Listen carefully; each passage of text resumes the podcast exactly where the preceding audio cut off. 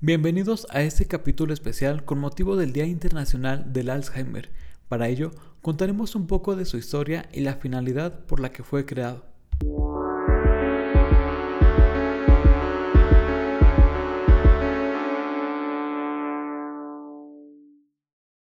Esa conmemoración tuvo su inicio en 1994.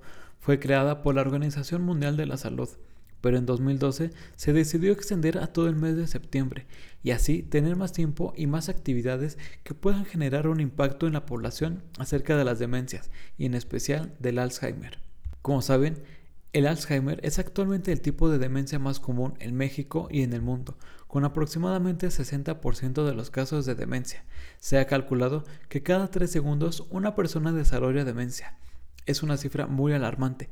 Sin embargo, aún no se cuenta con la cantidad suficiente de especialistas para hacer su detección e incluso hay países que en su primera línea de atención médica pueden recibir de 6 a 10 pacientes por hora.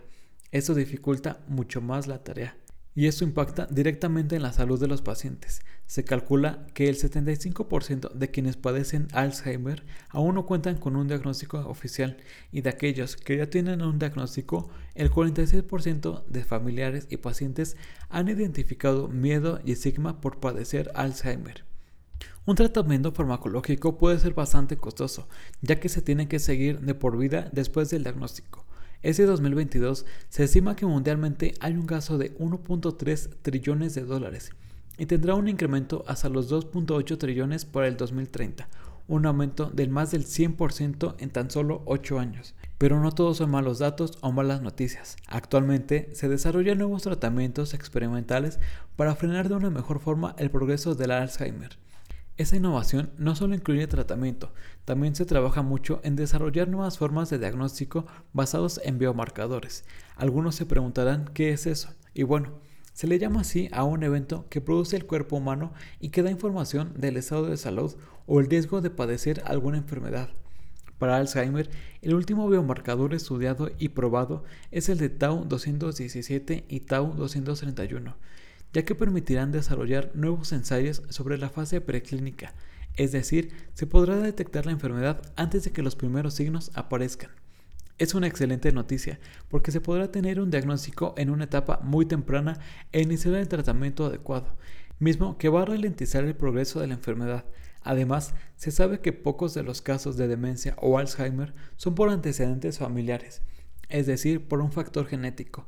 El resto son por condiciones ambientales o estilos de vida, lo que nos deja una posibilidad para disminuir el riesgo de padecer esta enfermedad y muchas investigaciones se basan en encontrar estas condiciones que hasta hoy sugieren consumir una dieta mediterránea, es decir, aumentar la ingesta de frutas, verduras, legumbres, cereales integrales, pescado y además usar aceite de oliva para su cocción.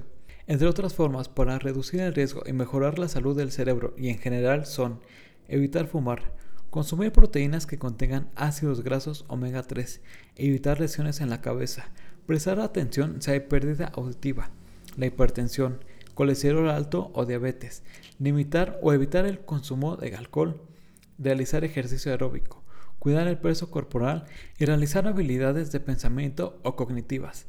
A pesar de que hasta hoy no existe ninguna cura o método 100% efectivo para prevenir el Alzheimer, investigadores han hecho investigaciones que sugieren adoptar esas medidas y quizá así se pueda reducir el número estimado de 139 millones de pacientes en el mundo con Alzheimer para los próximos años. Otra acción de impacto es no aumentar el estigma hacia quienes padecen Alzheimer, ya que puede generarles un aislamiento de la sociedad y acelerar el progreso de la enfermedad. Tener más empatía ayuda y genera un gran impacto en la sociedad, ya que con las cifras estimadas no sabemos cuándo podríamos estar en cercanía de una persona con Alzheimer y no darnos cuenta. Actualmente, la única manera que puede detenerlo es fomentar y apoyar la investigación de los cientos o miles de investigadores alrededor del mundo, que cada día genera nuevo conocimiento a partir del cual se podrá tener un nuevo tratamiento o la cura definitiva. Antes de finalizar este capítulo, creo que es un buen momento para recordar nuestro lema empresarial. Juntos demos un paso menos al olvido. En esas palabras hacemos referencia al trabajo que entre la población, iniciativas no lucrativas, empresas e investigadores habremos aportado algo en esta lucha y en un día no muy lejano podremos decir, curamos el Alzheimer.